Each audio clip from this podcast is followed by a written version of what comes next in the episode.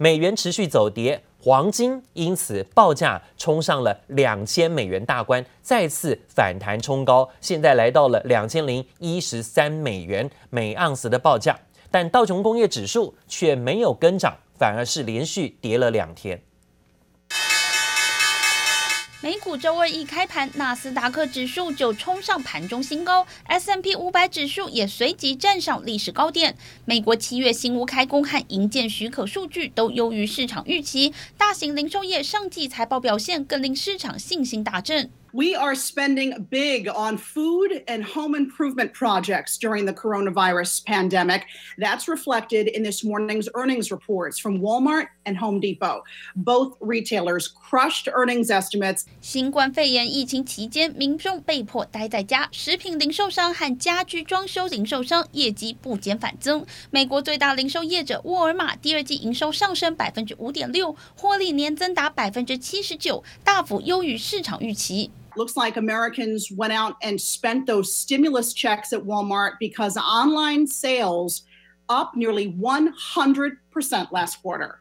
沃尔玛坦言，美国政府对民众发放的一千两百美元补助金对公司业绩帮助不小，同店销售大增。最惊人的是，沃尔玛第二季电子商务销售暴增百分之九十七，几乎翻涨了一倍。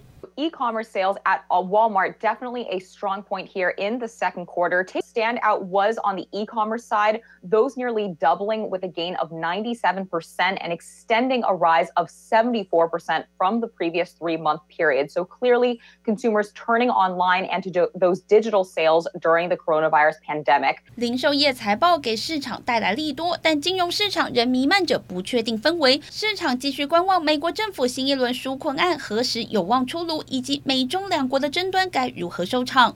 中方坚决反对美方蓄意抹黑和打压华为等中国企业。中国政府将继续采取必要措施，维护中国企业正当合法权益。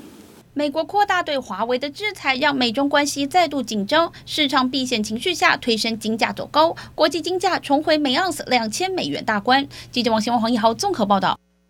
好，黄金价格持续飙高，这种避险商品呢又再见到热潮。除了黄金之外呢，还有包括这个所谓的数位黄金，就是比特币啊。比特币昨天也涨破了一点二万美元的价格，是一年多来的新高。昨天虽然拉回整理，但是还守住一万二啊。那比特币的市场规模其实也有两千两百六十三亿美元，也超越了美国银行的市值。分析师就看好说，通膨避险需求升高，比特币后。是可能就像黄金一样还会看涨，而在比特币冲高的时候，挖矿概念股的题材再起，包括了像显卡还有板卡的概念股啊，像汉讯啦、印泰啦、技嘉、微星、承启。华擎这些个股昨天都在台股当中表现抗跌，全面收红。印泰更是攻上涨停。不过呢，板卡业者谨慎看待挖矿商机，认为只是个机会财，强调呢，营运还是着重于哦，现在有的商机跟风险分散，看好下半年在 NVIDIA、超微跟英特尔都推出新产品的推升，才渴望推升现在的出货量跟业绩的表现，不能只靠挖矿概念了。另外讲到了。在最近美国总统大选的密集时刻，现在呢，总统候选人还有包括呃目前的重要幕僚，都纷纷展开了各州的竞选活动。超强风暴上个礼拜袭击爱荷华州之后，川普总统今天现身看灾，承诺呢会挹注更多资金，也援助受到影响的农民，还说呢要巩固这座摇摆州的选民。川普还大赞说：“哦，中国最近是大买了美国的农产品，提振价格。现在呢，他很关心地询问当地的农作物是不是受到风暴袭击，能不能够如期交出货物。似乎在这里啊，仍然是不开心跟中国之间的关系，但是呢，却大赞中国啊，乖乖低头，愿意大买美国的农产品。” And you know it's difficult because you had the largest order of corn in history. Did you know that last week? From of all groups, China. How about that? China. China made the largest order of corn twice uh, over the last week. So how does that affect an order like that when you have such damage to the crops, to the corn crops? Well, I think uh, last week uh, uh when the crop, when the price of grain went up uh, quite a bit, uh, it helps. Can they, will they be able to get an Oh, order that big? if that's your question, the Yeah. answer is yes, because we have so much carryover from the year great. before. Oh, Yeah. that's very good. Yeah. That's the biggest, the two biggest orders of corn in history we got. That's because they think I'm not happy, and I'm not. 好，一边说不爽中国，但一边却大赞中国，又大买美国的农产品啊！今天川普的看灾行程不忘紧盯美中第一阶段的贸易协议。再说呢，上个礼拜中国已经给出了一个史上最大的玉米订单，但就是怕自己不高兴，但他自己的确认为对中国很不满。不过，根据路透的报道，美国的农业部宣布，中国买家虽然达成了购买十九点五万吨的美国玉米，但距离协议的目标还有一大段的距离啊。川普总统在新冠肺炎疫情的爆发之后，对中国态度呢是相当的严厉，甚至呢处处禁逼，还做了非常多的制裁。最新呢来到了摇摆州造势，更直言自己啊。推延了跟中国的贸易谈判，因为呢，他此时此刻他说他不想跟中国对话。And they should have stopped it. So that's correct. I canceled talks with China. Mr. President, Mike way, Sleepy Joe Biden never got in. China would own the United States.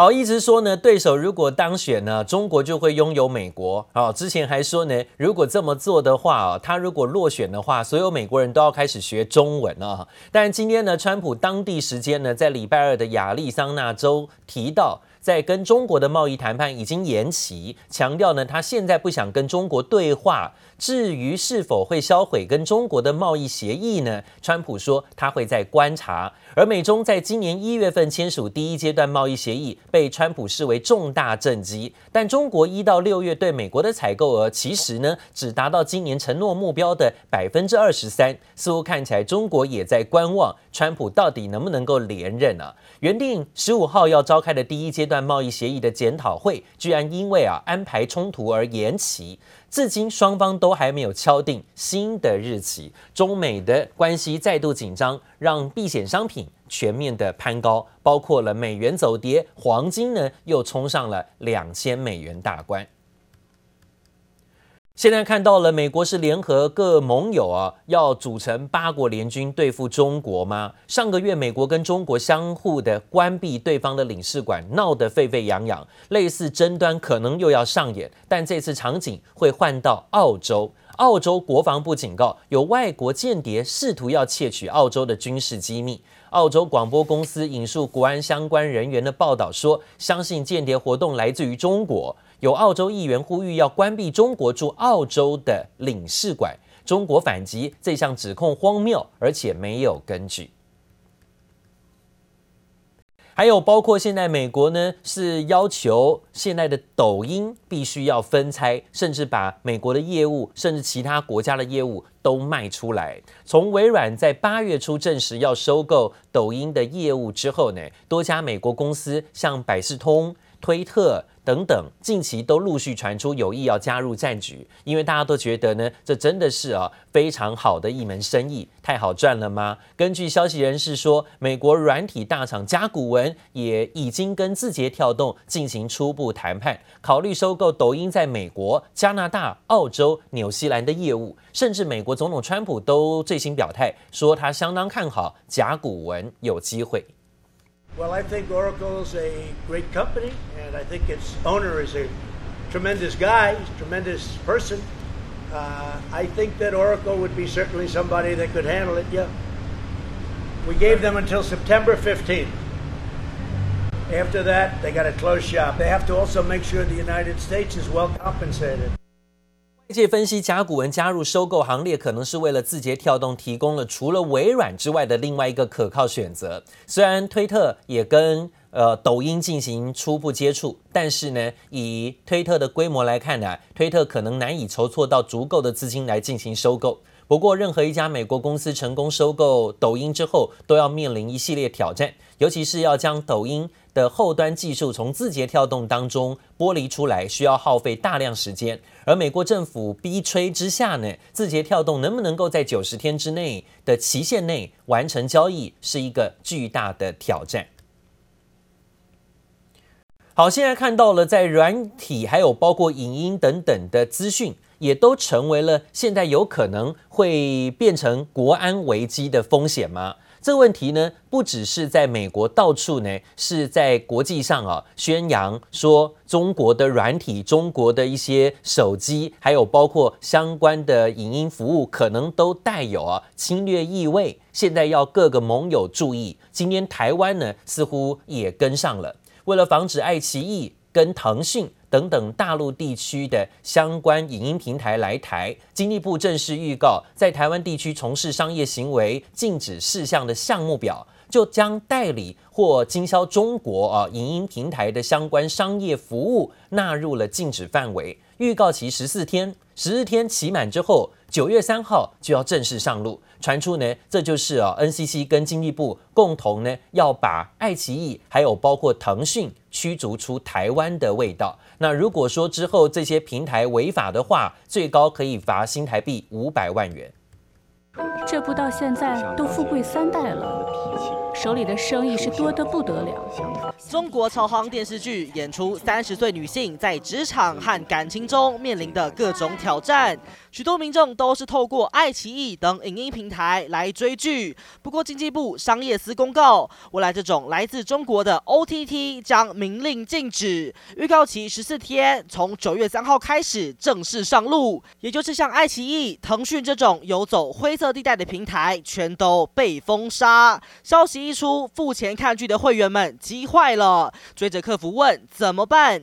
爱奇艺回应，一定以会员权益为优先考量。啊，我们现在是禁止我们台湾的业者不可以代理经销大陆地区的 OTT TV 在台湾落地经营。经济部态度强硬，想快刀斩乱麻。爱奇艺的台湾代理业者 OTT 娱乐回应，不确定正式公布时法令是否会有变化，但没想到政府连商业行为都禁止。现在最大问题是，已经缴了会费的民众权益如何保障？业者得尽快给个交代。记者林先杰、萧卫生特别报道。